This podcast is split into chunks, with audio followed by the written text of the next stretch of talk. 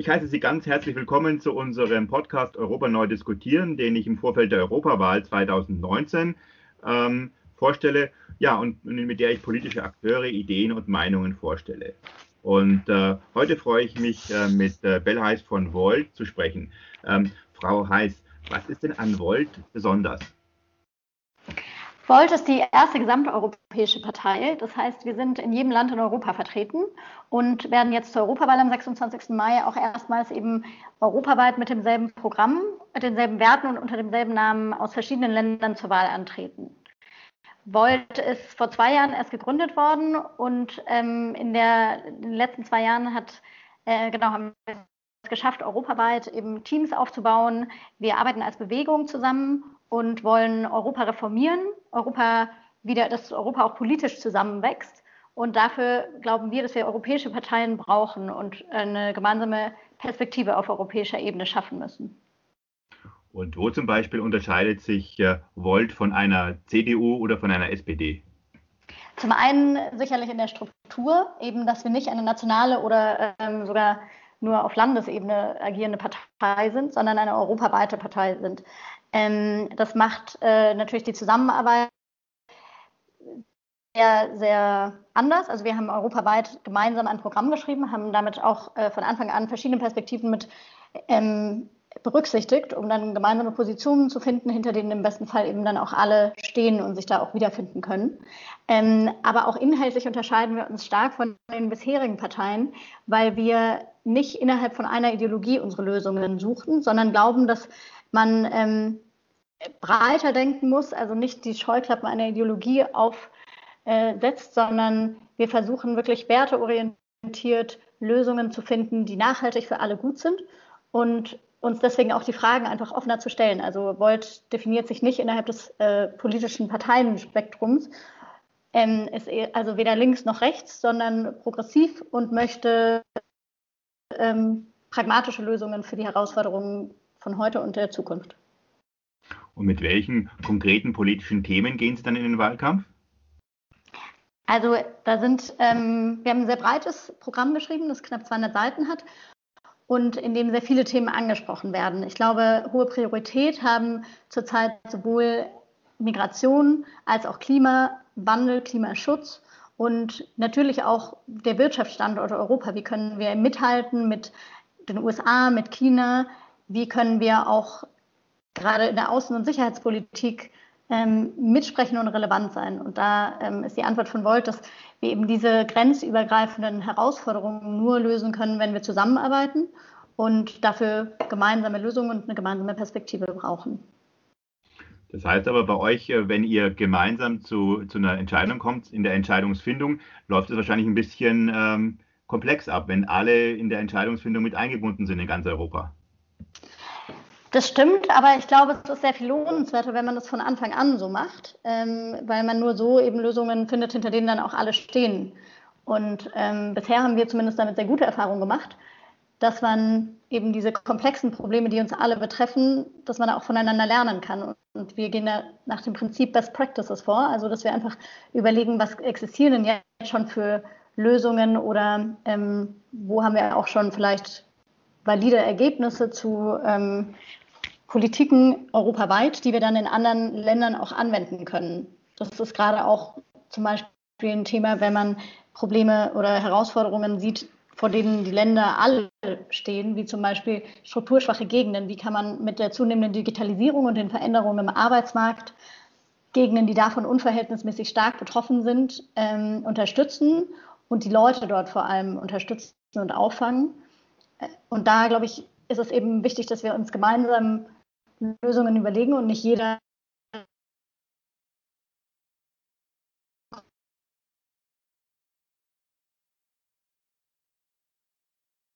Frau Bellheiß, hören Sie mich noch?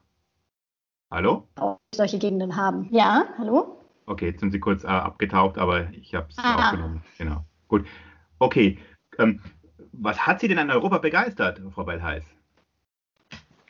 Also so ich war sehr früh Europa begeistert. Ich habe Europa früh erleben dürfen, sowohl mit meiner Familie bei Reisen nach Frankreich, aber auch in der Schulzeit, als ich ein Jahr in Irland verbracht habe und dann in meinem Studium in einem Projekt, wo ich viele Sommer hintereinander in Rumänien ähm, mit psychisch Kranken gearbeitet habe.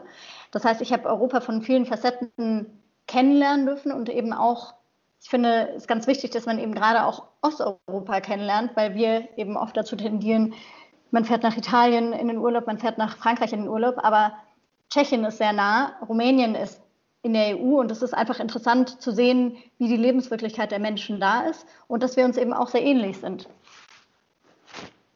Ähm, Frau Beneis, warum wird die Europawahl am 26. Mai so wichtig? Die Europawahl wird dieses Jahr entscheidend sein, weil wir gerade in, einer, ähm, in einem großen Umbruch stehen. Der Brexit hat gezeigt, dass die Sachen nicht selbstverständlich sind, dass die EU, die in den letzten 70 Jahren Frieden gesichert hat hier auf unserem Kontinent, ähm, nicht mehr selbstverständlich ist, sondern auch in Frage gestellt wird und auch Grundwerte, an die wir glauben, wie die, Fre wie die ja, Freiheit oder ähm, Freizügigkeit auch innerhalb des Schengen-Raums in Frage gestellt werden. Deswegen glaube ich, ist hier eine ganz wichtige Entscheidung, sich für Europa zu entscheiden, für mehr Europa auch, aber auch für mehr demokratische Legitimierung der EU, um wirklich das Vertrauen der Bürger wieder zu gewinnen und den Bürgern eine EU sozusagen ja, gemeinsam eine EU zu gestalten, ähm, die eine EU der Bürger ist. Das ist ein Schlagwort, was jetzt schon seit längerem in der politischen Diskussion geistert. Wie wollen Sie das konkret umsetzen, äh, das Europa näher an die Bürger heranbringen? Volt schlägt da vor allem dreierlei vor. Das eine ist eine institutionelle Reform.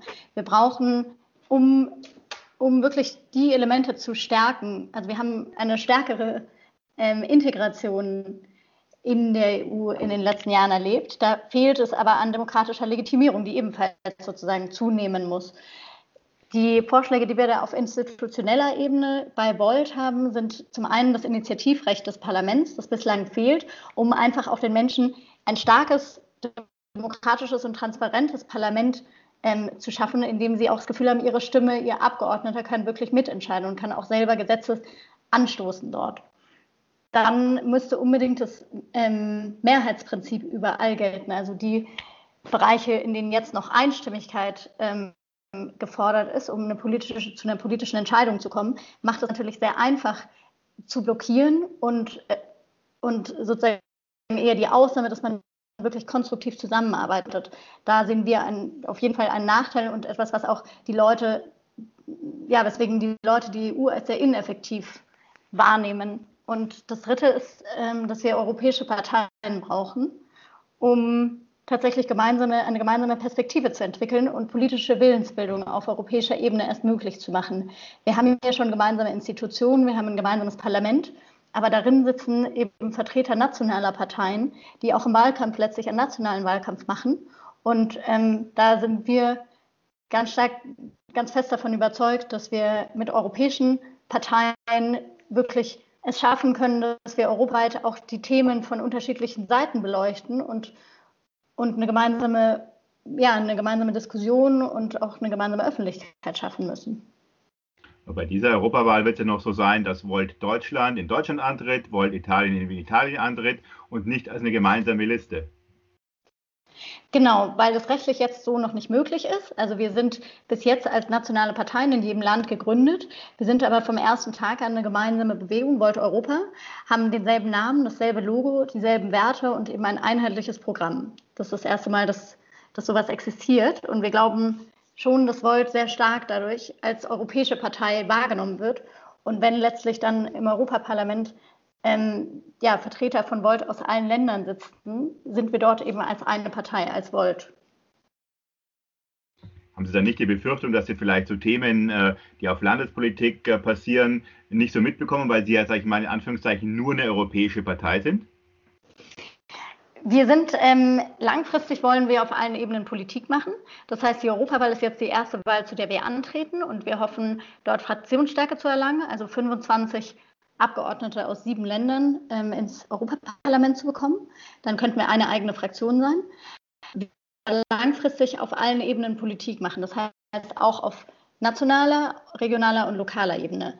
Im nächsten Jahr werden bereits äh, Bürgermeisterwahlen anstehen, wo Volt Kandidaten antreten werden. Und ähm, ja, so glauben wir, dass man das Lokale mit dem Europäischen verbinden kann und eine Brücke schlagen kann zwischen den Bürgern und den Wählern und dem Europaparlament. Der Brexit hat gezeigt, dass es äh, einzelne Länder gibt, die gar nicht mehr Integration wollen. Ähm, hat Volt die Meinung, dass es mehr Integration braucht in Europa? Volt möchte auf jeden Fall mehr Integration in, bei äh, bestimmten Bereichen. Und zwar ähm, ist da zum Beispiel die gemeinsame Sicherheits- und Außenpolitik ein Thema, aber auch die Migrationspolitik und auch die Klimapolitik, wo wir gerade als Nationalstaat nichts ausrichten können und langfristig auch ähm, ja, einfach nicht, das nicht die richtige Ebene ist, um diese Herausforderungen anzugehen. Auf der anderen Seite fühlen wir uns Prinzip aber auch sehr verpflichtet und glauben schon, dass alles auf der möglichst niedrigsten Ebene gelöst werden sollte. Das bedeutet, dass zum Beispiel die Entscheidung, ob eine Trambahn in der Straße gebaut wird, natürlich nicht in Brüssel entschieden werden sollte oder in Straßburg, sondern die sollte in, vor Ort lokal entschieden werden. Gesetzt im Fall, Sie sind am 26. Mai äh, für das Europaparlament gewählt. Was wären so die drei wichtigsten Dinge, die Sie umsetzen wollen? Also im Europaparlament wären für mich die drei wichtigsten Themen, die EU-Reformen weiter zu, voranzubringen und anzustoßen. Das ist einmal eben das Mehrheitsprinzip durchzusetzen, das Initiativrecht fürs Parlament und auch allein sozusagen mit unserem Einzug ins Europaparlament die Idee der Europäischen Partei überhaupt äh, erstmal aufzubringen. Hm, insgesamt, glaube ich, gibt es in Europa viele Dinge, die ich gerne verändern würde. Da ähm, zählt zum Beispiel eben eine europäische Öffentlichkeit dazu, die wir dringend benötigen, um auch die Lebenswirklichkeiten der anderen Länder kennenzulernen und festzustellen, das ist gar nicht so anders wie bei uns. Ähm, ein anderes Projekt wäre, dass man sich dafür einsetzen sollte, mehr Züge in Europa zu bekommen, dass man eben wirklich auch diese nachhaltige ähm, Vernetzung und das, was Leute zusammenbringt, unterstützt. Und ähm, zum Beispiel gibt es jetzt einen Zug zwischen Berlin und Breslau, der heutzutage vier, fünf Stunden fährt, wenn man Glück hat, und vor 100 Jahren in nur zweieinhalb Stunden dieselbe Strecke zurückgelegt hat. Also dass hier auch Europa näher zusammenwächst und das auf eine möglichst nachhaltige Art. Ähm, viele ähm, Meinungsbildner äh, sagen, dass äh, das neue Europaparlament sehr viel stärker auch äh, mit Mitgliedern besetzt ist, die weniger proeuropäisch sind, sondern vielleicht sogar eher in Europa der Vaterländer propagieren. Wie würden Sie mit solchen äh, äh, Parteien und mit, mit solchen ähm, Richtungen umgehen? Ich glaube, es ist wichtig, dass man einerseits den Dialog sucht ähm, und wirklich versucht, letztlich sie demokratisch konstruktiv einzubinden, auf der anderen Seite aber auch klar Grenzen aufzeigt und ähm, und sich auch abgrenzt von den Sachen, wo eben Grundwerte, europäische Grundwerte in Frage gestellt werden oder sogar verletzt werden. Für mich ist es wichtig, dass letztlich dieses falsche Versprechen, das hier häufig den Menschen gemacht wird, dass man Kontrolle und Sicherheit wiedererlangen kann, ähm, die vermeintlich verloren gegangen ist, indem man sich abschottet, indem man Mauern baut. Ähm, dass man dieses falsche Versprechen entlarvt und sagt, letztlich sind die Herausforderungen der Zukunft solche, die wir nur durch Zusammenarbeit und nur gemeinsam europäisch lösen können. Und ähm, deswegen gerade die Versprechen von nationalistischen Parteien oder auch populistischen Parteien nicht greifen. Sie haben vorher das Europa der, in der Öffentlichkeit angesprochen, was Sie, was Sie ähm, vertiefen wollen. Wie erreicht man sowas? Es gibt ja schon jetzt ähm, Fernsehsender wie Arte etwa, der eine deutsch-französische Kooperation da zeigt.